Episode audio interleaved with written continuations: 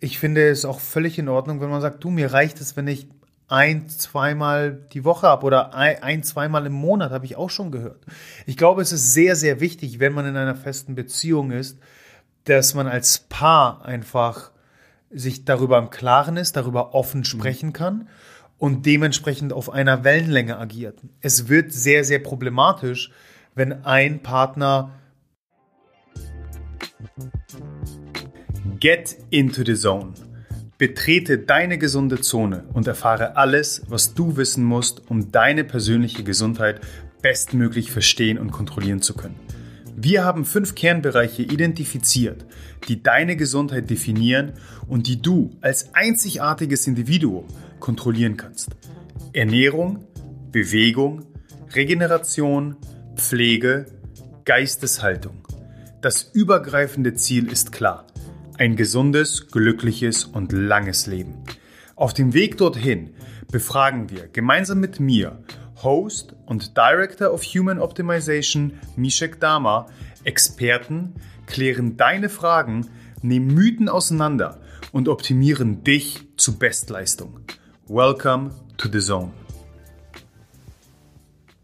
Let's get into the zone, äh, beziehungsweise, ich weiß nicht, ob du es schon mitbekommen hast, Rupi, ich weiß nicht, ob du es mitbekommen hast. Ab heute heißen wir nicht mehr Into the Zone. Ach komm. Ja, Sondern? Pass auf. Der Gesundheitsoptimierer-Podcast.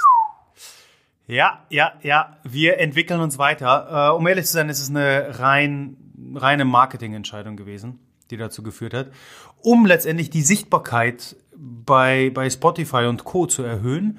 Denn Tatsache ist, was mir gar nicht so bewusst war, für, für alle anderen äh, Podcaster da draußen, im Namen bereits, wie auch am besten auf dem, auf dem Logo, auf dem Bild, ist ganz deutlich, ganz klar erkennbar, worum es eigentlich geht.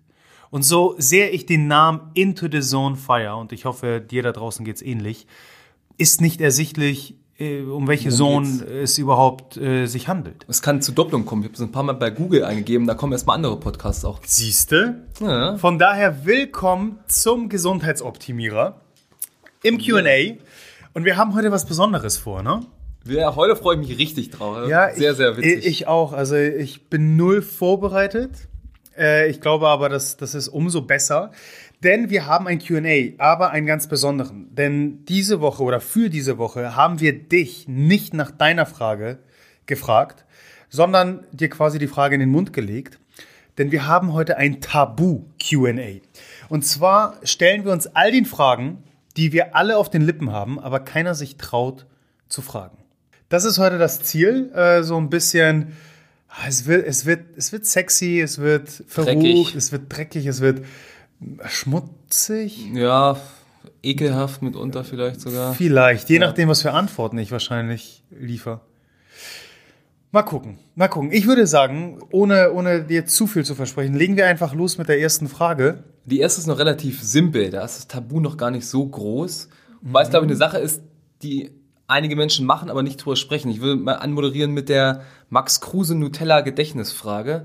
Der Fußballer Max Kruse, dem wurde mal nachgesagt, hat eine große Nutella-Vorliebe, ist da auch Werbemodell gewesen, glaube ich. Und dem wurde mal nachgesagt, ich glaube vor zwei oder drei Sommern, dass er sich einer Fettabsaugung unterzogen hat Ey, das habe ich gar ja, nicht mitbekommen. um da ein bisschen gegen anzuwirken. Und dementsprechend die erste Frage. Macht Fettabsaugen Sinn? Grundsätzlich, ja. Ich glaube, es ist, äh, also wir müssen jetzt unterscheiden, von wie viel Fett wir sprechen. Wirklich viel ist das Und- hier gar nicht, ne? Und ja, also je nach Individuum, auch wo es ist, also auch die, die grundsätzliche Frage vielleicht erstmal, ist es eine gesundheitliche Entscheidung oder eine rein ästhetische?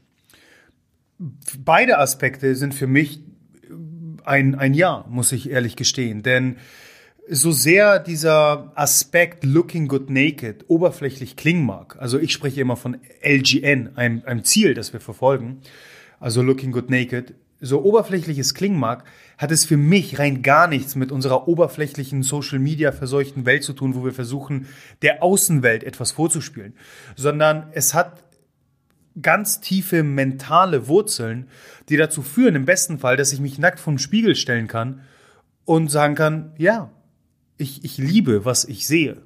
Weil wir sollen uns ja selbst lieben. Also das ist äh, Grundvoraussetzung, würde ich behaupten. Dementsprechend ähm, mögen auch rein ästhetische Gründe absolut dafür sprechen, dass man sagt, ja, und wenn ich das gewisse Kleingeld habe, warum nicht? Bei gesundheitlichen Entscheidungen umso mehr. Für mich ist die viel spannendere Frage, was langfristig dann hängen bleibt. Mhm. Denn wenn es dazu führt, dass ich mir Fett absaugen lasse, um äh, in, innerhalb der nächsten sechs Monate es wieder draufzupacken, dann habe ich einfach nicht daraus gelernt. Von daher ich glaube, es ist wie so häufig eine sehr, sehr individuelle Entscheidung, die man trifft. Ich glaube aber, es ist nicht verkehrt, einfach etwas offener dem, dem gegenüberzustehen. Kleine Anschlussfrage, aber dahingehend. Ich habe gelesen und gehört, dass man unmittelbar nach einer Fettabsaugung nicht wirklich viel, dass Bewegung nicht wirklich ratsam ist in den mhm. Wochen danach ist das dann nicht eigentlich kontraproduktiv? Wenn du dir Fett absaugen lässt, dann darfst du dich aber drei Wochen nicht bewegen. Ja, also wenn wir jetzt eben die Komponente Bewegung mit einbeziehen und eben darauf hinaus wollen, dass wir auch dahingehend äh, positive Veränderungen wahrnehmen, ähm, mehr Bewegung im Alltag implementieren, Training implementieren, sicherlich nicht, aber wir reden hier von zwei, drei, maximal vier Wochen in der Regel, wo wir dementsprechend aber uns auf vielleicht andere Faktoren noch umso mehr konzentrieren können. Auf die Ernährung, auf die Regeneration, auf den Schlaf. Von daher, ich meine, es geht dann ja natürlich weiter. Also in der Langfristigkeit ist ja mit äh, zwei, drei, vier Wochen nicht getan. Von daher sehe ich das nicht so kritisch, muss ich sagen. Welche Problemzone hast du? Wo willst du dir Fett absaugen lassen? Also bei mir ist es tatsächlich so, dass es sich doch sehr am Rücken, oh. ja, am, am Rücken äh, ablagert und ähm, äh, die Love Handles. Also Love Handles? Hüftgold. Ja, das ist auch Hüftgold. Da, ja. Tatsächlich, das ist bei mir. Ähm, da ist es sehr schnell erkennbar, wenn mhm. ich auch, so wie jetzt gerade in einem sogenannten Bulk bin, also in einer Aufbauphase, äh, leider auch im Gesicht. Aber da ist es hauptsächlich Wasser, da, da sieht man es äh, bei mir sofort. Aber alles in einem natürlichen Rahmen, ja. der immer noch super sexy da brauchen wir uns bei dir auch, glaube ich, nicht weiter drüber zu unterhalten.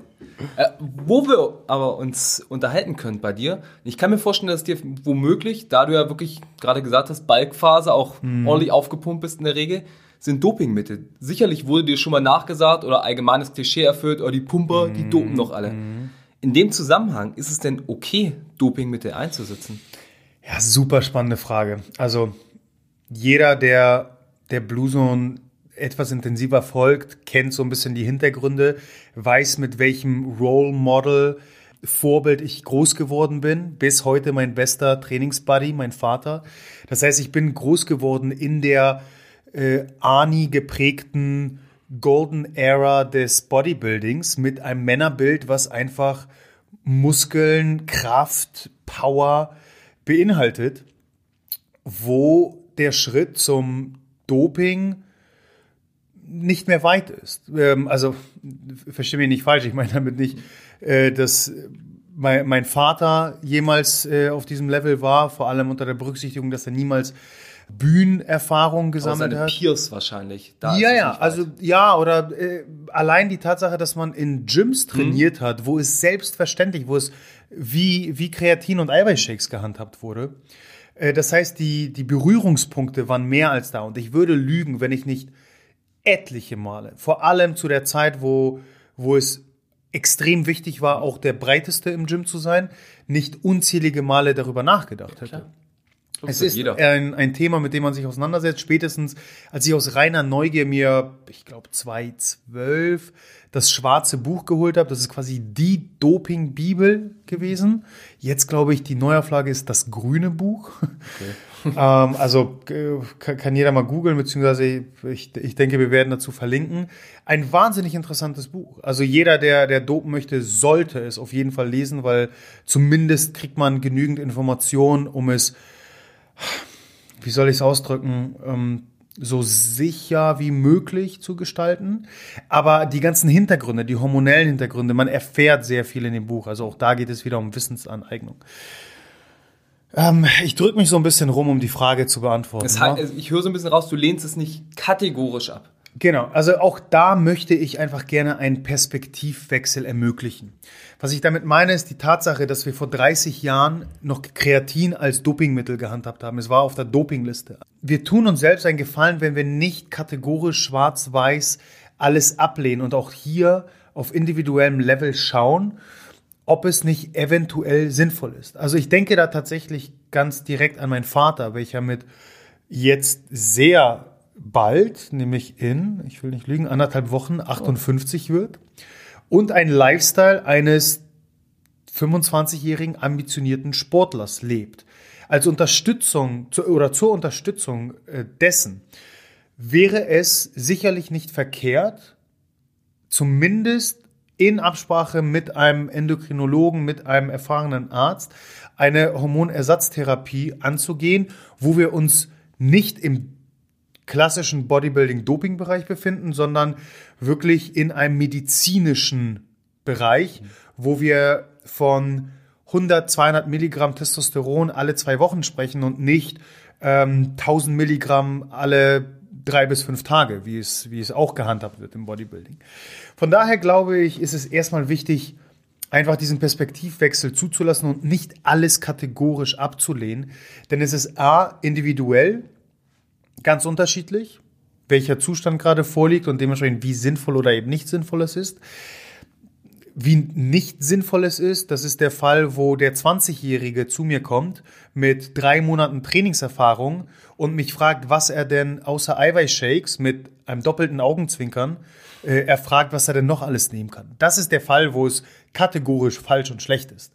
Aber in anderen Fällen, und auch da, ich meine, spätestens wenn man das schwarze Buch in den Händen hält mit ich will nicht lügen, 600, 700 Seiten oder noch mehr, ähm, offenbart sich die ganze Bandbreite des Dopings, wo es ja nicht nur darum, nicht nur um Hormone geht, nicht nur um Testosteron, sondern etliche andere Stoffe. Das heißt, ich glaube, es macht Sinn, dort zu differenzieren und die, der Schlüssel zum Erfolg oder grundsätzlich um das Ganze im richtigen Licht zu sehen, ist auch da erstmal Aufklärung und Wissen, was man sich aneignen sollte. Ich glaube, dazu könnten wir einen ganzen Podcast Absolut. Abnehmen. Das ist schon die Idee für eine weitere Folge. Ich glaube ja. ja. Ich glaube ja. Aber damit würde ich es, glaube ich, hier auch belassen. Gut, dann gehen wir auf ein etwas weniger kritisches, schwieriges Thema. Ah, ich weiß nicht, ob es nicht doch schwierig ist. Wir mhm. gehen auf ein anderes Thema ein. Mundgeruch. Was kann ich denn gegen Mundgeruch tun? Ah, ist eine üble Nummer. Also nicht für, auch für den, der es ertragen muss. Mhm aber auch für die Person selbst, äh, vor allem wenn man häufig nichts dagegen kann, weil wir sprechen nicht von dem Fall, wo ich mir gerade einen Döner reingezogen habe mit Knoblauch und Zwiebeln, das ist offensichtlich. Ähm, ich glaube, es geht hier eher um dauerhaften Mundgeruch, den man schlecht wegkriegt, mm, welcher häufig zusammenhängt mit einfach äh, Bakterien, die wir nicht anständig loswerden. Und da fängt alles an mit einer ordentlichen Mundhygiene, welche im besten Fall über das reine Zähneputzen hinausgehen sollte und genauso auch ähm, Zahnseide enthalten sollte, um, um auch da äh, Speisereste wirklich äh, loszuwerden. Wie auch, worauf ich schwöre, und äh, dafür bin ich Domi äh, ultra dankbar. Nicht, dass ich vorher damit zu leiden hätte, aber meine Mundhygiene hat sich dadurch extrem verbessert. Sowas Simples und Banales wie ein Zungenschaber. Wir halten sehr viele Bakterien, auch über die Nacht, die sich ansammeln, hinten auf der Zunge auch. Ähm, quasi so, wie so ein Belag, den wir noch schlecht loswerden. Und da kann sowas Simples wie ein Zungenschaber extrem helfen. Ähm, alle, die bereits all diese Methoden angehen und immer noch mit Mundgeruch zu kämpfen haben, würde ich es empfehlen, die, wenn noch vorhanden, die Mandeln zu überprüfen. Denn da können, kann sich auch Belag und, und wie, wie so weiße Pünktchen festsetzen, welche extrem stinken. Und dementsprechend macht es absolut Sinn, diese professionell entfernen zu lassen. Sofern die äh, Problematik nicht mit dem Mundraum zu tun hat, ist es sehr häufig auf eine nicht ausbalancierte Mikrobiota, also ähm, unsere Darmbakterien zurückzuführen. Und dann ja, kommt es halt vom Darm hoch. Das lässt sich wiederum sehr häufig behandeln, wenn man die Ernährungsgewohnheiten ändert. Das heißt, das hängt häufig zusammen mit Verdauungsproblemen auch, die zurückzuführen sind vielleicht auf ähm, zu viele FODMAPs, die ich in der Nahrung habe. Also letztendlich Obst, Gemüse, ähm, Kohlenhydratquellen, welche mir als Individuum nicht gut tun. Das können bei manchen Nachtschattengewächse sein, das können bei anderen Kohlgemüse sein, bei anderen Kreuzblütengewächse sein, wie Brokkoli und Blumenkohl. Das heißt, wenn es nicht mit dem Mundraum zu tun hat, würde ich wirklich die Ernährungsgewohnheiten checken.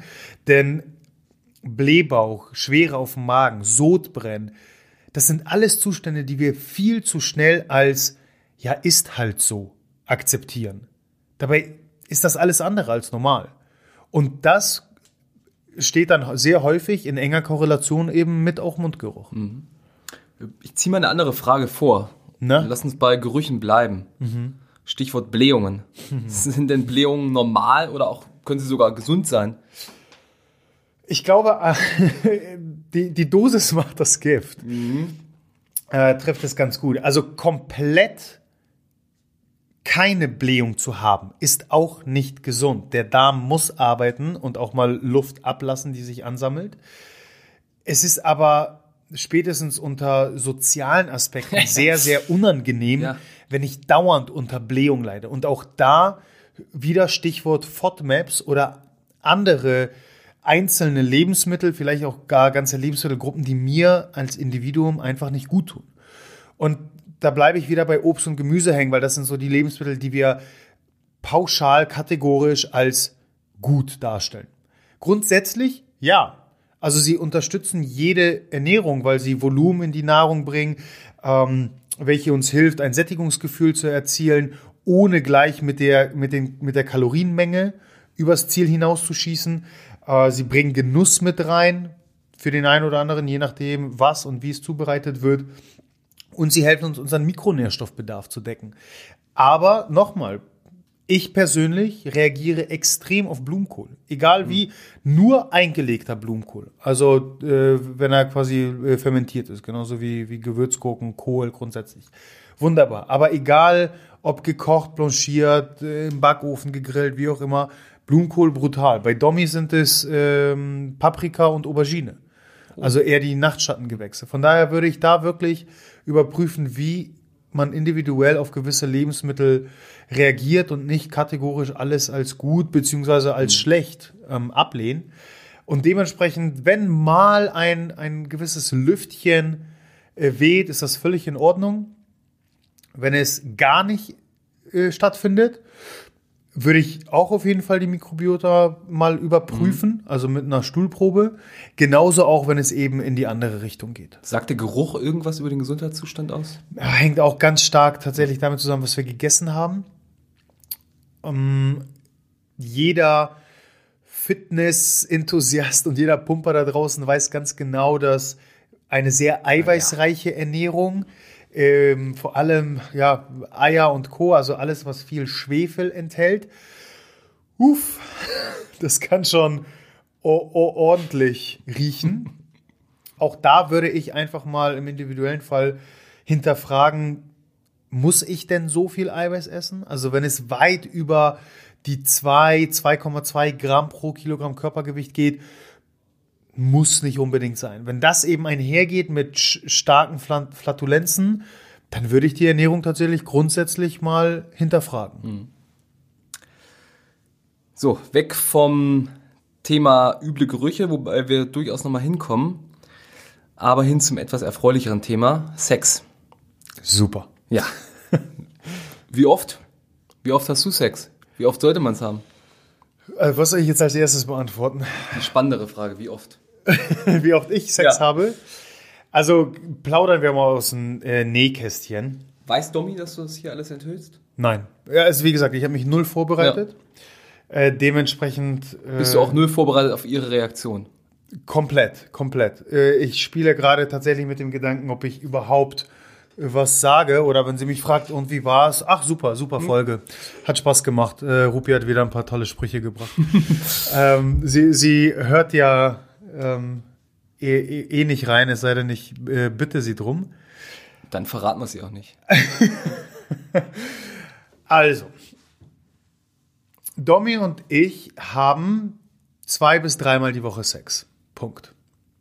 Sind wir fertig? Damit schon. Wie oft Ja. sollte man es denn haben? Wenn man in einer Das Partnerschaft ist, ist. Ja, Oder- das ist genau. Also es ist grundsätzlich eine, eine sehr, sehr spannende Frage und eins vorweg, ich denke nicht, dass sie sich grundsätzlich beantworten lässt. Also äh, mit einem Standardwert aller zwei bis dreimal. Es sind einfach so viele Faktoren, die eine Rolle spielen, wie sich der Alltag gestaltet, genau, ob du in einer Beziehung bist oder nicht, in was für einer Art von Beziehung, wie eng ist die Beziehung, lebt man zusammen oder nicht, wie, wie gestaltet sich der Alltag, wie, wie viel Lust habe ich, also in, in Gesprächen mit, mit Freunden geht das wirklich von bis. Also al- als Individuum äh, mag ich wirklich jeden Tag Sex haben wollen. Und ich finde es auch völlig in Ordnung, wenn man sagt, du, mir reicht es, wenn ich ein, zweimal die Woche habe oder ein, ein zweimal im Monat, habe ich auch schon gehört.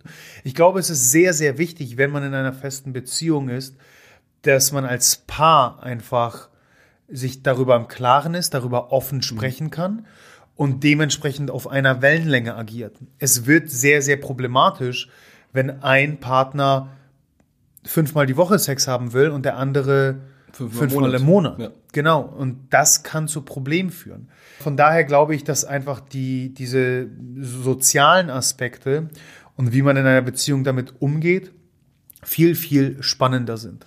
Wenn wir das Ganze trotzdem so ein bisschen äh, unter Gesundheitsoptimierungsgedanken betrachten, dann ist äh, witzigerweise ist es so, dass Frauen so häufig wie es nur geht Sex haben sollten, auch mit dem Höhepunkt einschließlich, äh, wobei wir Männer uns in einer gewissen ähm, Abstinenz besser tun.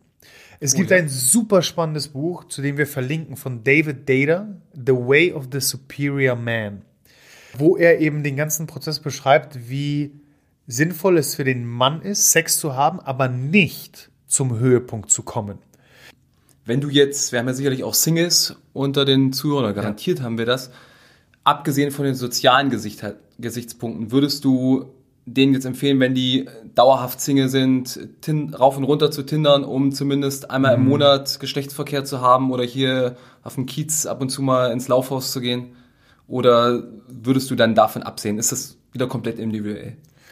Ich glaube ja. Und ich denke, wir ha- haben hier eine Premiere, wenn ich jetzt so zurückdenken kann, weil es ist die erste Frage bei einer QA-Folge, die ich nicht beantworten kann oder beziehungsweise möchte. Es ist hier auch, glaube ich, wirklich Ja, also, individuell. äh, Da, da muss ich allein an mich selber schauen. Für mich wäre, sage ich jetzt auch ganz offen hier, eine Premiere. Ich habe sicherlich als Mann kommt man irgendwann mal in, mit Prostituierten in Berührung und denkt sich, ach cool, probiere ich mal aus, um Mhm. ich Anfang 20 oder sonst was. Für mich ist es gar nichts. Ich hätte da keine Lust zu. Also wenn ich jetzt fünf Jahre Single wäre und hätte nur diese Option, würde ich nicht wahrnehmen. Ich, ich bin tatsächlich, äh, wenn wir schon so offen reden, ganz bei dir. Ähm, was absolut nicht bedeutet, dass ich die andere Seite verurteile. Gar nicht. Oder irgendwie das Ganze auch hier schwarz und weiß sehen, ich, ich handle richtig und jemand anders reagiert falsch. Ganz und gar nicht. Es ist auch da, wie, wie du schon ähm, im Vorfeld gesagt hast, so individuell, dass, dass ich das einfach nicht beantworten kann. Also ich, ich, ich weiß es nicht. Ich halte hier nichts zurück. Äh, keine, keine Gedankengänge, äh, die, die ich in irgendeiner Form hier nicht teile. Ähm, das wäre äh, komplett kontraproduktiv. Ich, ich weiß es wirklich nicht. Nee, für mich ist es. Ich finde es super schwer. Ja. Also auch jetzt gerade in der Corona-Zeit, wo ähm, korrigiere mich, wenn ich falsch liege, aber außer Tinder und, und ich habe letztens von so einer zweiten App gehört, ba Bumble? Bumble, ja, aber ich weiß gar nicht, ist es was anderes als Tinder? Ich, ich weiß es nicht. kenn- Äh, also ich habe hab nur ich tatsächlich von einem Ja. Single davon gehört, dass es da auch noch was anderes gibt. Mm, Ich zu jetzt zur Corona-Zeit, ich stelle es mir verdammt hart als Single vor. Unter der Berücksichtigung, wenn ich an, an die letzte Podcast-Folge auch denke, wie einfach verdammt wichtig, ich meine, Sex ist äh, das, das Maß aller Dinge, wenn es irgendwo zumindest um die Oxytocin-Produktion geht, also unser, unser Wohlfühl-Nähe-Hormon. Aber jegliche Art von Nähe, von Berührung ist einfach so extrem wichtig für, für unsere Gesundheit. Ähm, ich bin extrem dankbar dafür, eine, eine so wirklich glückliche Beziehung zu haben und jemanden zu Hause zu haben, wo ich weiß, ich komme nach Hause, ich werde in den Arm genommen und, und bin einfach nur happy.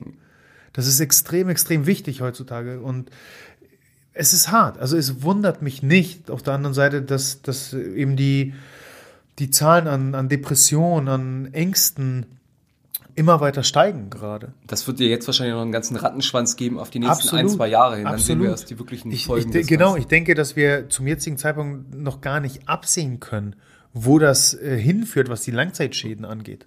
Definitiv. Wir kommen gleich nochmal zur Sexalternative für Singles. Bleiben aber noch mal ganz kurz beim klassischen Sex. Wie halte ich ihn da länger durch? Huh. Also das ist insofern ganz, ganz witzig, weil du hast mir letztens einen Artikel noch geschickt. Du warst das. Ja, Dass dicke Männer länger ja durchhalten. habe ich. Stimmt. Ja, was ähm, absolut logisch ist, denn je mehr Körperfett du als Mann hast, umso mehr weibliche Hormone hast du, was quasi die, die männlichen Hormone Testosteron ausbalanciert. Heißt, du empfehlst jetzt ein Fett werden, damit ihr länger durchhaltet? Moment, Moment. Äh, Und tatsächlich scheint es so zu sein, dass dicke Männer oder Männer mit mehr Körperfett, mit einem höheren Gewicht länger durchhalten als äh, die, äh, der durchtrainierte Adonis. Und basierend darauf ist das nur eine, The eine Theorie meinerseits. Mm, Alles, was den Testosteronanteil im Blut, den Testosterongehalt runterdrückt, kurzfristig, nicht permanent, das wäre wieder grundsätzlich gesundheitlich ähm, kontraproduktiv, aber kurzfristig kann dazu führen, dass man länger durchhält. Deswegen kannst du auch länger durchhalten, wenn du einen Tee hast, wenn du leicht alkoholisiert bist. Wenn Kannst du leicht alkoholisiert Ja, bist. ja, ja, klar, Wenn du schwer, dann schläfst du ein. Dann, dann wird es wiederum Ja. schwierig, weil auch Alkohol den Testosteronspiegel ähm, äh, zum Sinken bringt. Genauso, aber wie gesagt, das ist nur eine reine Theorie jetzt, äh, könnte eventuell das gleiche Ergebnis mit Sojaprodukten erzielt werden, weil auch Sojaprodukte sogenannte Phytoöstrogene, Vorstufen von den weiblichen Hormonen enthalten, was theoretisch eventuell vielleicht den Testosterongehalt etwas drücken kann. Müsste man mal ausprobieren. Also meine Studie machen, halten Veganer nicht so lange durch. Du, äh, vielleicht können wir ja unt- unter unseren Zuhörern eine Umfrage erstmal starten. Aber ja, das sind so Theorien, wo, wo es eventuell dazu führen kann, dass man länger durchhält. Ja. Gut, lange durchhalten oder relativ häufig das, davon Gebrauch machen, muss man eben, wenn die alternative Sex nicht verfügbar ist und man im wahrsten Sinn des Wortes selbst Hand anlegen muss. Wie gesund und wie wichtig ist denn die Masturbation? Oh Gott. Wer hat diese Frage gestellt? Keine Ahnung, ich viel stelle. Alle. Ich glaube, die Person befindet sich im Raum. Alle. Wie gesund ist Mas- Masturbieren? Also ich denke erstmal, es ist irgendwo mit, keine Ahnung, ich will jetzt nichts Falsches sagen, aber ich glaube, ich habe meinen Penis entdeckt mit acht, neun. So die Masturbationshöchst Höchstphase war irgendwas wahrscheinlich zwischen zwölf Oh und Gott, als 16. Jugendlicher, ja, ja. Oder? Also Ja. ich meine, man, da ist man, äh, ich, ach komm, wir hauen hier schon Machst du das in. Folge oder so? Ja, ja, also tatsächlich irgendwie so siebenmal am Tag, weil du läufst halt mit einem Dauerständer rum. Ähm, man weiß das gar nicht zu schätzen, ne? Mit, mit 12, 13. eben. Irgendwann so mit 30 ist das so, ha, das waren noch Zeiten. Jo. Nee, also da denke ich, zu der Zeit ist es wichtig, wenn es darum geht, den eigenen Körper kennenzulernen. Unter gesundheitlicher Berücksichtigung und ähm, nochmal Stichwort Oxytocinproduktion, welche wir bei Berührung entwickeln mit einer anderen Person, ist es, denke ich, nicht ähm, gleichzustellen mit Sex. Ja. In kein, keinster Weise. Ich denke, dass es eher, also Masturbation würde ich tatsächlich, ich berichte mal aus der Perspektive eines Mannes. Ja, weil da fühle ich mich sicherer, weil das Erfahrungen sind, die ich selbst äh, durchgelebt habe. Ich würde tatsächlich gerne auch Domi jetzt hier sitzen haben, um aus weiblicher Sicht das Ganze Ja. mal ähm, zu hören. Aber aus männlicher Sicht würde ich es als kritisch betrachten. Und zwar gar nicht die Masturbation per se, sondern alles, was damit kommt. Und zwar meine ich damit die Pornowelt. Denn irgendwann im Alter von 13, 14 und jetzt wahrscheinlich noch früher, weil als ich 12, 13 war, war das Internet noch mit Das einem war super 95 langsam, K ja, Modem. ja. Da, da gab es keine. Ich meine, heutzutage musst du ja nicht mal mehr äh, irgendwie dir Pornos runterziehen, sondern geh auf Instagram und Co. Und, äh, also es ist so leicht, wirklich äh, nur, nur ein Klick entfernt. Ich denke, dass damit einhergehend ein komplett falsches Bild von, von Intimität, Nähe, Sex, Berührung, Orgasmus verbunden wird. Denn wenn ich als 14-Jähriger die Nudel schon so fest zusammenquetsche, dass da keine Vagina der Welt mit diesem Druck mithalten kann, äh, währ- währenddessen mit der anderen Hand irgendwie am Laptop hocke und mir äh, diese gefotoshoppten äh, Silikonmonster anschaue, wie soll ich dann in der echten Welt Sex haben, der mir immer noch Freude bereitet? Das heißt, das sehe ich als sehr, sehr kritisch an. Und das sind tatsächlich so Aspekte, wo ich tiefsten Respekt habe vom, äh, vom Elternsein und weil das sind Aspekte, wie, wie willst du das deinem Kind nahebringen? Also, oh, super schwierig. Ich will da auch gar nicht zu sehr einsteigen, weil das sind alles Sachen, die noch vor mir stehen und ähm, ich bin nicht der Richtige, um, um da großartiges Wissen jetzt zu spreaden. Aber dementsprechend würde ich es eher als kritisch betrachten, tatsächlich. Ich versuche mal on the fly die Fragen hier ein bisschen zu clustern. Wie wichtig ist die Morgenlatte? Oh, sehr wichtig. So, so wie für die Frau der wichtigste, das wichtigste äh, hormonelle Feedback-Tool äh, die Regel ist, der Zyklus, ist es für, Mann, für den Mann tatsächlich die Morgenlatte. Und äh, ich habe schon erwähnt, als 12, 16, 12 bis 16-Jähriger oder als Teenager grundsätzlich nimmt man das als selbstverständlich Das wahr und genau und, re und realisiert gar nicht, dass das nicht immer so sein wird. Man ist eher genervt von dem Ding, äh, weil irgendwie das Pinkeln schwerfällt. äh, und irgendwann äh, realisiert man dann, ähm, irgend, irgendwas äh, ist, ist dann nicht mehr so, so wie, es, wie es immer war.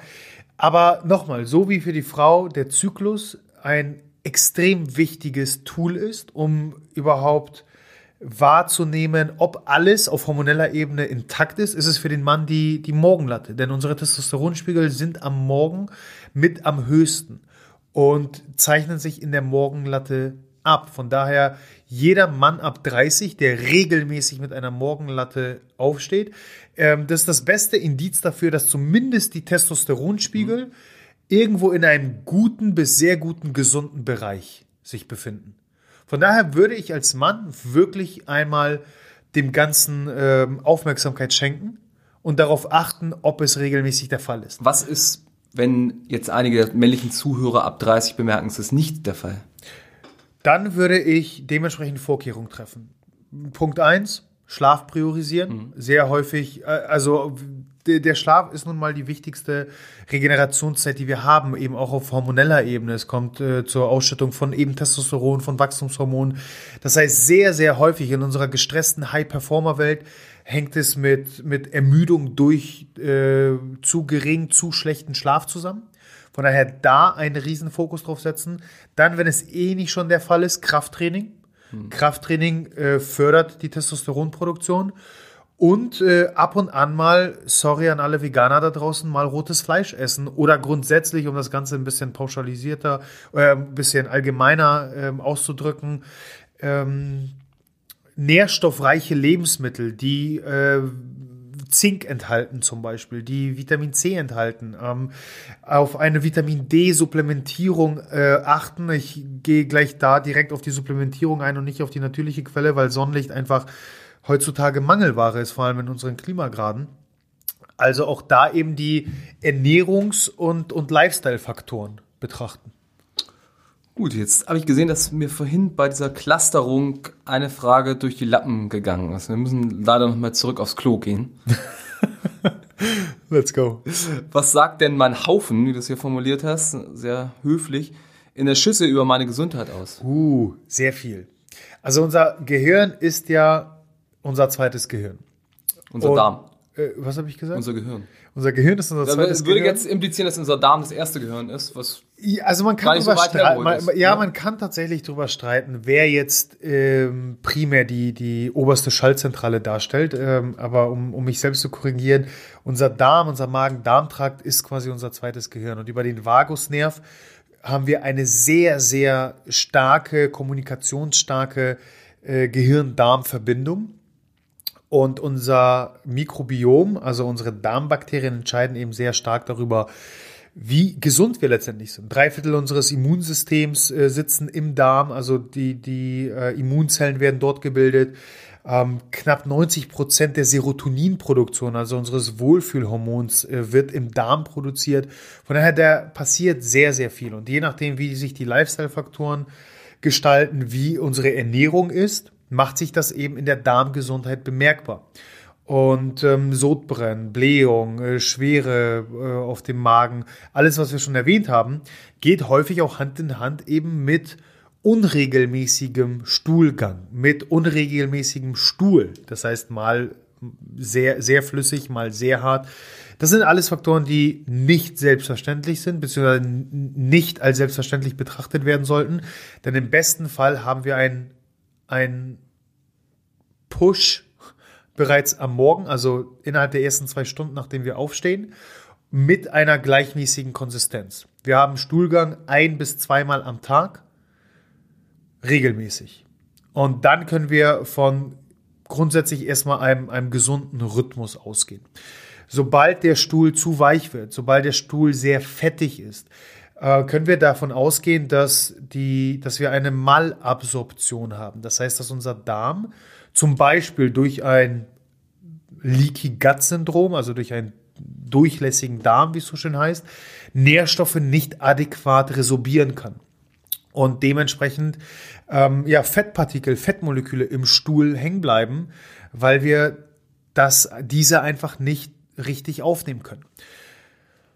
Was können wir dagegen tun? Wieder einmal die Lifestyle-Faktoren und vor allem die Ernährungsfaktoren betrachten. Ähm, haben wir ausreichend Pause zwischen den Mahlzeiten? Nehmen wir Lebensmittel zu uns, die uns gut tun? Ähm, haben wir eine gesunde Balance zwischen Fetten, äh, Proteinen und Kohlenhydraten in der Ernährung? Nehmen wir genügend Ballaststoffe zu uns? Also das sind alles Faktoren, die eben eine Rolle spielen.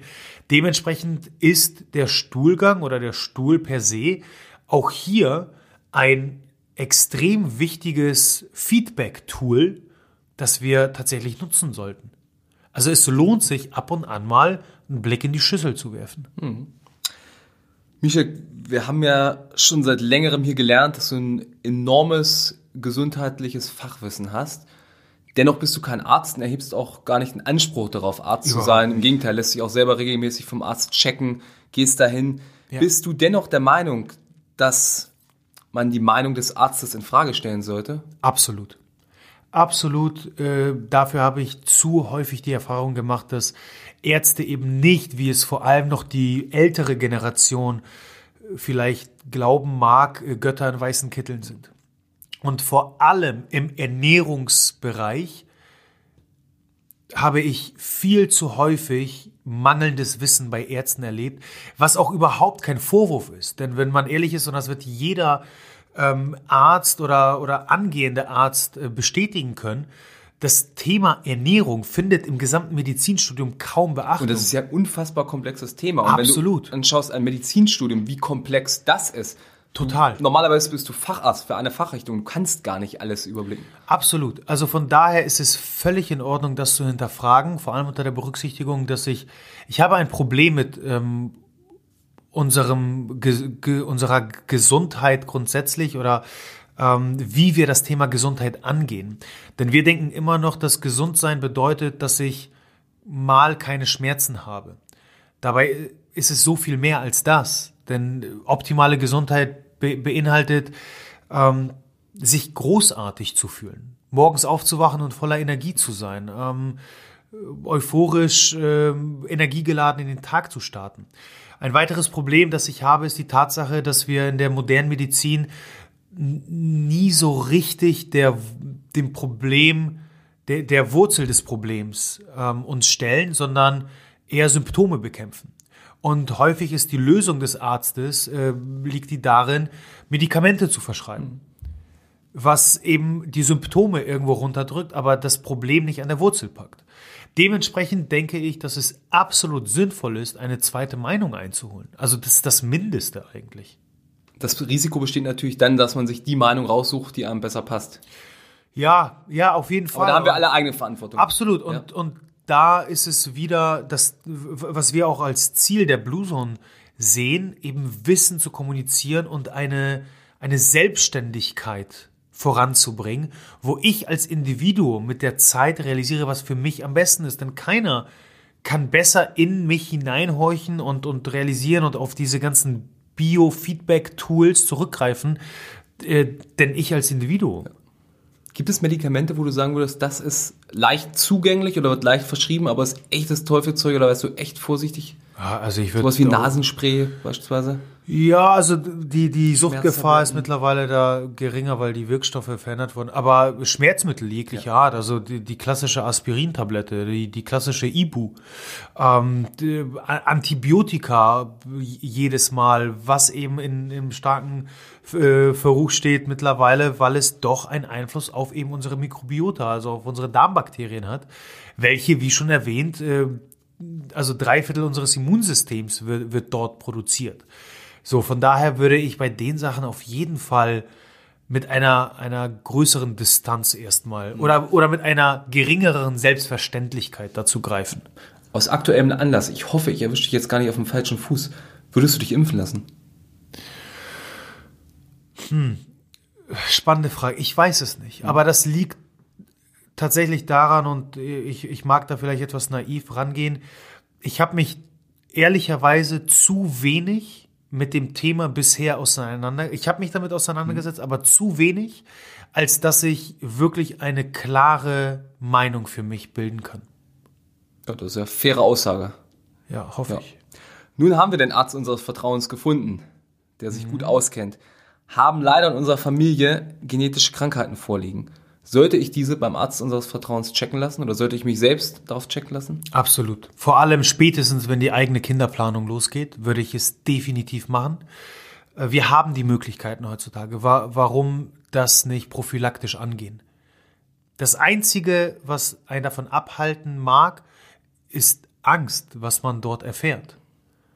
Aber ich finde es immer noch sinnvoller, als im Nachhinein zu hoffen, dass alles schon gut gehen Wenn es womöglich schon zu spät ist. Genau. Ja. Genau. Da sind wir auch beim Thema Vorsorge angekommen. Darmkrebsvorsorge ist ein Thema, was bei vielen Männern eigentlich auf der Tagesordnung stehen sollte. Und ich glaube auch mhm. schon bei Männern, die in unserem Alter sind oder wo wir langsam hinkommen in das Alter, trotzdem ist es so ein Tabuthema. Viele haben Angst davor von der mhm. Darmspiegelung und Co. Ergibt sie aus deiner, aus deiner Sicht trotzdem extrem sinnvoll, frühzeitig Darmkrebsvorsorge zu betreiben? Definitiv. Du, das ist derselbe Grund, weswegen ich mit ähm, Anfang, Mitte 20 bereits angefangen habe, regelmäßig ein großes Blutbild mhm. zu machen. Denn ja, wir haben etliche Biofeedbacks, mit denen wir arbeiten können. Die Morgenlatte, der, der Stuhl. Ähm, also wir, wir können da schon sehr viel erschließen.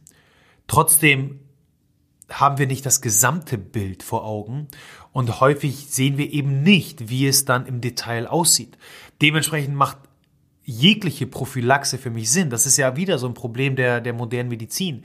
Wir kümmern uns erst um unsere Gesundheit, wenn etwas nicht gut läuft.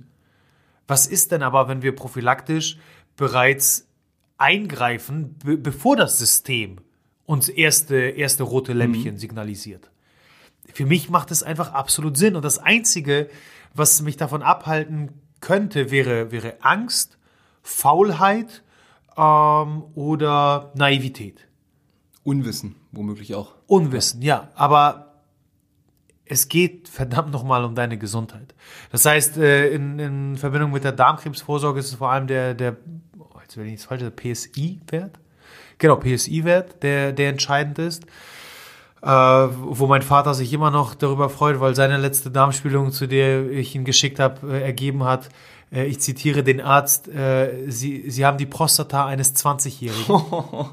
äh, da, da, damit läuft er ja. immer noch rum, äh, stolziert. Völlig zu Recht. Und, und ist stolz drauf. Genau, völlig zu Recht.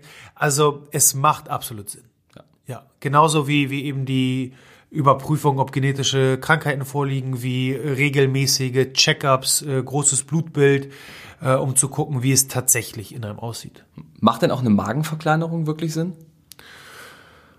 Ab einem gewissen Zustand, eventuell, ja. Also ich glaube, unter wirklich äh, Krankenversicherungssicht, alles ab einem BMI von 40 spielt es eine Rolle. Also ist man überhaupt dazu ähm, äh, verpflichtet, wollte ich sagen, komplett falsches Wort. Berechtigt. Ähm, berechtigt, genau. Es war dazu berechtigt. Und ja, das ist so langsam ein Zustand, wo, wo man sich einfach auf einen verdammt langen Prozess äh, vorbereiten muss, wenn man das Ganze wieder umkehren möchte. Ich denke schon, dass es absolut Sinn macht. Also wir, ich, ich höre diesen Spruch oder ich habe diesen Spruch in den letzten Jahren zu häufig gehört von Personen, die ein paar Kilos, auch ein paar mehr Kilos äh, zu viel auf den Rippen hatten. Kompletter Schwachsinn. Aber wenn wir uns in einem Bereich bewegen, wo wir eben weit über ein BMI von 40 liegen, also wirklich kein Übergewicht, sondern schwere Adipositas, schwere Fettleibigkeit vorliegt, denke ich, dass man damit durchaus den Prozess einleiten kann. Und jetzt haben wir noch zwei etwas leichtere Fragen hier auf der Frageliste. Wenn ich check noch mal kurz, nein, ich habe nichts vergessen. Zu einer Frage, bei der ich wirklich nicht mitreden kann, weil ich wahrscheinlich zur Minderheit der Gesellschaft gehöre, die noch nie in ihrem Leben gekifft haben. Echt nicht? Noch nie. Noch nie. Also ich komme aus einer Medizinerfamilie und da war eben Rauchen und alles, was damit zu tun hat, glücklicherweise immer total verpönt. Und deswegen habe ich damit nie angefangen. Oder habe es noch nie probiert. Abgefahren. Ja. Wie schlimm ist das denn? Gute Frage. Ich glaube, auch hier macht die Dosis das Gift. Also ich habe tatsächlich, ich, ich habe gekifft. Ist wahrscheinlich auch nicht unnormal. Ja. Glaube ich auch nicht. Wobei ich habe auch sehr spät das erste Mal gekifft. Ich glaube mit 20 oder so. Also ich würde schon behaupten, dass ich, dass es keine mir aufgezwungene Entscheidung war, um irgendwie in meiner Peer Group Ja. äh, cool zu sein. Äh, es war eine wirklich freie Entscheidung meinerseits, basierend auf reiner Neugier und in einem gesunden Rahmen. Wie gesagt habe, das ist eine Erfahrung, why not? Ähm, Nochmal, ich denke, die Dosis macht das Gift und auch hier, ähnlich wie bei beim ganzen Thema Doping, glaube ich, hilft es, wenn wir, wenn wir einen Perspektivwechsel einfach erstmal zulassen. Denn ich meine, wir haben heutzutage jetzt noch nicht bei uns, aber wenn, wenn wir nicht weit schauen, also zu den Holländern rüber oder in den Staaten, in, äh, in Staaten wie Kalifornien, was sich dort abspielt, wird Gras, Marihuana, äh, Kiffen immer, immer mehr legalisiert. Wer hätte das vor zehn Jahren überhaupt irgendwie in Erwägung gezogen, Kiffen zu legalisieren? Das heißt, mit steigendem Wissen, mit äh, mehr Studien zu dem Thema, auch jetzt im Biohacking-Bereich, dem, dem ganzen Hype um CBD, also den anderen Stoff äh, der, der Pflanze im Gegensatz zum THC, was beim Kiffen ja eher eine Rolle spielt, denke ich, ist es nicht so schwarz und weiß zu sehen. Und wir haben auf medizinischer, auf gesundheitlicher Ebene durchaus gewisse auch Benefits, die wir vom Kiffen einfahren können. Für viele Leute ähm, kann es in der richtigen Dosierung ein extremer ähm, Aktivator des, des Rest and Digest, also des parasympathischen Nervensystems sein. Unter der Betrachtung, dass wir, ich, ich wiederhole mich, in einer gestressten High-Performer-Welt leben, wo viele von uns in diesem stetigen Fight-of-Flight-Modus sich bewegen, äh, ständig quasi mit dem Säbelzahntiger kämpfen, ist es vielleicht gar nicht so verkehrt, wenn wir im, im Yin- und Yang-Prinzip da ein bisschen mehr Balance reinkriegen. Von daher, wenn ich ab und an mal kiffe und mir das hilft, why not? Also auch da bin ich, ich bin in der Grauzone. Ich denke, dass sobald, und auch da liegt ein, und da kann mir jeder Kiffer sagen, was er möchte, ein gewisses Suchtpotenzial vor. Wenn wir diesen Zustand erreicht haben, dann ist es sicherlich nicht mehr gesund. Aber wenn ich selbst die, die freie Entscheidung treffen kann, jederzeit, jederzeit Ja sagen kann, aber auch jederzeit Nein sagen kann, denke ich, ist es ähnlich zu, zu handhaben ähm, wie, wie Alkohol. Ein Genussmittel. Jetzt ist das wahrscheinlich auch aus leistungssportlicher Sicht nicht uninteressant. Gerade aktuelles Beispiel, was ich kürzlich gehört habe, die NBA hatte ja ihre Bubble Playoffs Ja. und in der Bubble wurde nicht auf Cannabis getestet. Und Gab es ein paar Fälle, ne? es gab in der Bubble keine Fälle, also keine, die bekannt geworden sind, Ja. weil sie nicht getestet haben, aber es gab Spieler anonym, die hinterher gesagt haben, deshalb gab es in der Bubble weniger Verletzungen und die Spieler waren besser regeneriert, weil eben Kiffen theoretisch erlaubt war. Ja, siehst du, sehr, sehr, sehr, sehr spannender Ansatz. Mhm. Also auch da, glaube ich, tun wir uns selbst einfach einen Gefallen, wenn wir nicht so kategorisch gleich sagen, oh, das ist schlecht, oh, das ist gut. So, und, und wieder, wieder da, wie, wie so häufig eben, vor allem in der Ernährung, wir in diese Schwarz-Weiß-Malerei mhm. fallen. Ich, ich denke nicht, dass, dass das so einfach ist. Das sind hochkomplexe Strukturen und es geht eben einher mit ähm, individuellen Präferenzen, die dafür sorgen, dass ich einen ausbalancierten parasympathischen Zustand erreiche. Und nochmal, ich denke, wenn für den einen oder anderen das bedeutet, dass er mal kifft, würde ich behaupten, dass das mehr Vorteile mit sich bringt als, als ähm, Nachteile. Ja. Dann kommen wir zur letzten Frage und da bin ich mir sicher, dass es, so wie die Frage gestellt ist, mehr Nachteile mit sich bringt. Ist es denn gesund, alle fünf Minuten Social Media zu checken? Ja, die Frage be beschäftigt mich sehr viel, weil ich mich selbst dabei ertappt habe. Und ich es mir lange dadurch erklärt habe, hey, das ist zum großen Teil auch mein Job. Mhm. Und ja, wenn es dein Job ist, klar, dann phasenweise ist es wahrscheinlich, ist es gar nicht so die Frage, ist es jetzt gut oder schlecht, sondern wahrscheinlich einfach notwendig.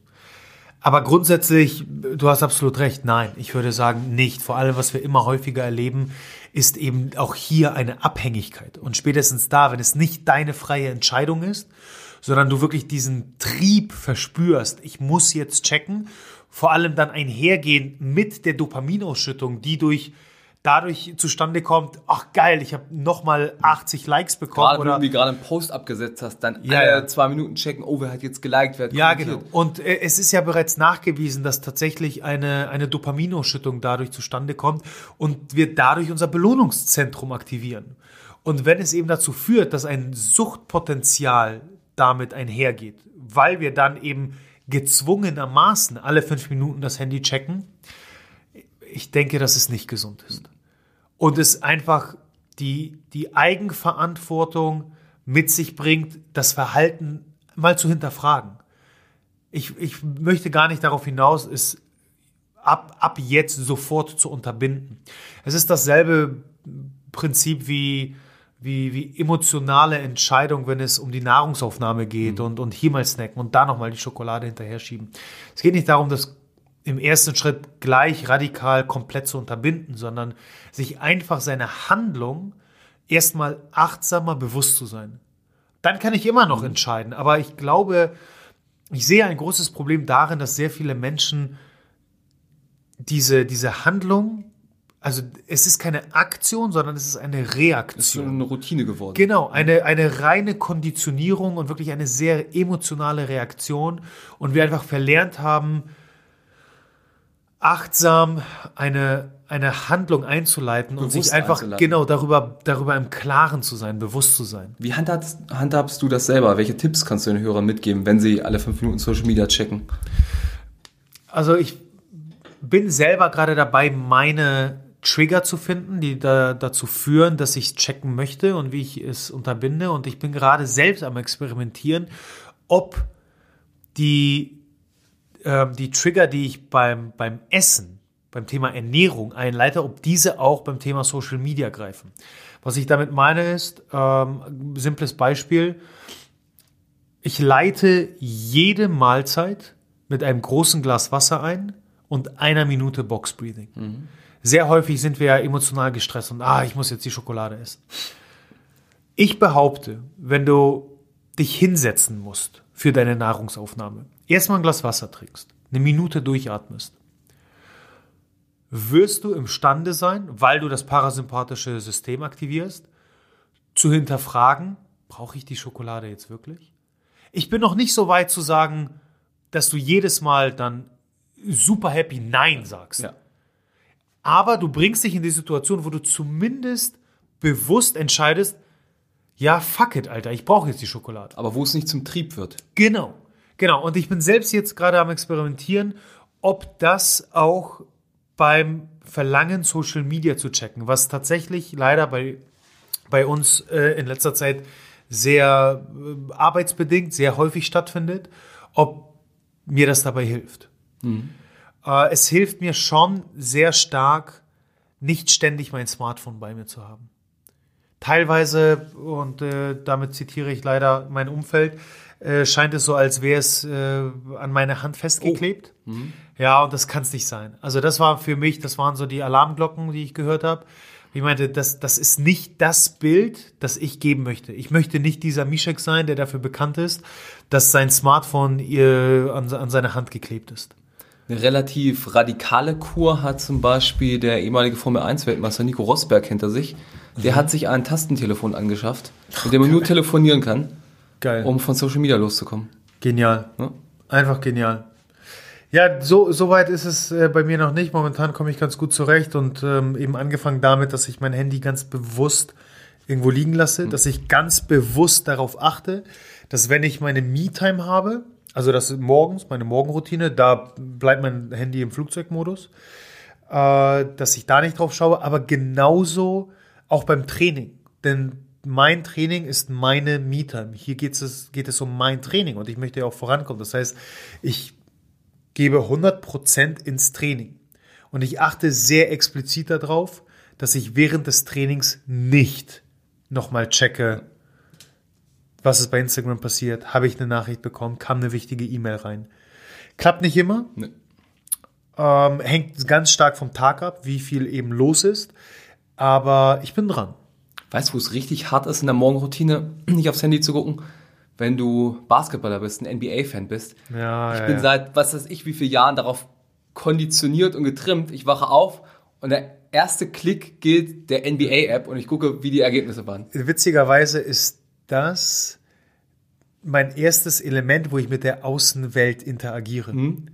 So, das heißt, ich habe meine Morgenroutine, Ja. mein Kickstarter, äh, mein, mein Journal, ich lese, ich meditiere, ich mache meinen Kaffee an, also, also die Kaffeemaschine, ich habe meinen Kaffee und währenddessen gucke ich mir die Highlights der NBA Okay. an. Tja, jetzt sind wir eigentlich durch. Ich habe noch eine Scherzfrage im Köcher. Hau raus. Mir ist es vorhin aufgefallen. Ich habe was gegessen und dann habe ich so ein paar Minuten später gemerkt, oh, irgendwelchen Zahnlücken oder zwischen den Zähnen ist noch ein Essensrest, irgendein Nussrest oder sonst irgendwas. So, was machst du mit dem Rest? Spuckst du den aus oder schluckst du den unter? Wenn du den unterschluckst, hast du dann das Fasten gebrochen oder nicht? Ja, witzigerweise kenne ich das. Also eher zum, zum Ende meines äh, Essensfensters. Wenn ich irgendwie meine letzte Mahlzeit habe und denke, okay, Fasten äh, das Fasten beginnt, keine Ahnung, 20 Uhr, und dann Viertel nach acht feststelle, oh, da war noch was. Und tatsächlich habe ich mich das auch schon ein, zwei Mal gefragt. Äh, ich glaube, man muss das da gar nicht so radikal sehen, denn äh, die Frage ist eben tatsächlich ganz spannend, wann beginnt denn das Fasten? Denn du magst zwar um 8 Uhr deinen letzten Bissen gehabt haben, aber dann beginnen ja erst die ganzen Verdauungsprozesse. Ne, Das ist ja nicht so, dass du dann quasi blank bist. Von daher, also nagel mich jetzt nicht drauf fest, aber ich würde mal behaupten, wenn, wenn es jetzt nicht ein, äh, eine Riesenzahnlücke ist, die, die drin genau, die, ne? wo quasi eine ganze Nuss äh, du einmal verstecken kannst, dann äh, kannst du, äh, musst du dich nicht stressen. Dann hast du mit, mit deiner Nahrung, also mit deiner Mahlzeit, äh, dein Essensfenster abgeschlossen und dein Fastenfenster. Äh, Das ist quasi so, so wie so ein kleiner Treat, weißt du, den, den keiner sieht. Ja. ist nochmal so ein, mm, Die Kalorien, die nicht zählen. genau, Ja. genau so musst du das sehen. Dann guten Appetit an alle Essensreste-Verwerter. ja, Mischek, das hat Jawohl. mir Spaß gemacht. Ich äh, hoffe, es kam äh, genügend Mehrwert äh, bei rum. Ich hoffe, du hattest äh, da draußen auch deinen Spaß. Und was liegt nächste Woche an? Uh, ein Solo meinerseits wieder. Worüber? Du verrätst es schon? Mm, nein. Überraschung. Überraschung, beziehungsweise muss ich mir noch Gedanken machen. Das dachte ich mir. Ich muss mir noch Gedanken machen. Äh, ja, es, es liegt gerade echt, echt viel an. Ähm, deswegen bin ich noch gar nicht dazu gekommen. Wir haben ja reichlich Themen heute nochmal entwickelt. Während der Folge. Ja, genau. Also das äh, es rumort auch schon. Ich, ich muss da wahrscheinlich ordentlich nachschieben. Ich habe auch tatsächlich schon ein, zwei super spannende Gäste im Kopf, äh, die vor allem das Thema Sex gut aufgreifen können. Ja, so viel sei gesagt. Dir noch eine wundervolle Woche und wir hören uns nächsten Donnerstag. Bis bald. Danke, dass du deine wertvolle Zeit heute mit uns verbracht hast. Solltest du das Gefühl haben, dass die hier vermittelten Inhalte deine Gesundheit optimieren können und auch anderen weiterhelfen können, dann teile diese Erfahrung mit mindestens einer weiteren Person und hilf uns, diese Community weiter wachsen zu lassen. Über die Gesundheit des Individuums hinaus können wir nur so als Nation eine gesündere und glücklichere Identität annehmen. Wenn du es kaum bis zur nächsten Folge abwarten kannst, dann abonniere diesen Kanal, um sicher keine weitere Folge zu verpassen. Darüber hinaus besuche uns auf Instagram, Facebook, auf unserer Webpage oder YouTube. Die entsprechenden Links findest du in den Show Notes. Die Wissenszone deiner Gesundheit wartet auf dich.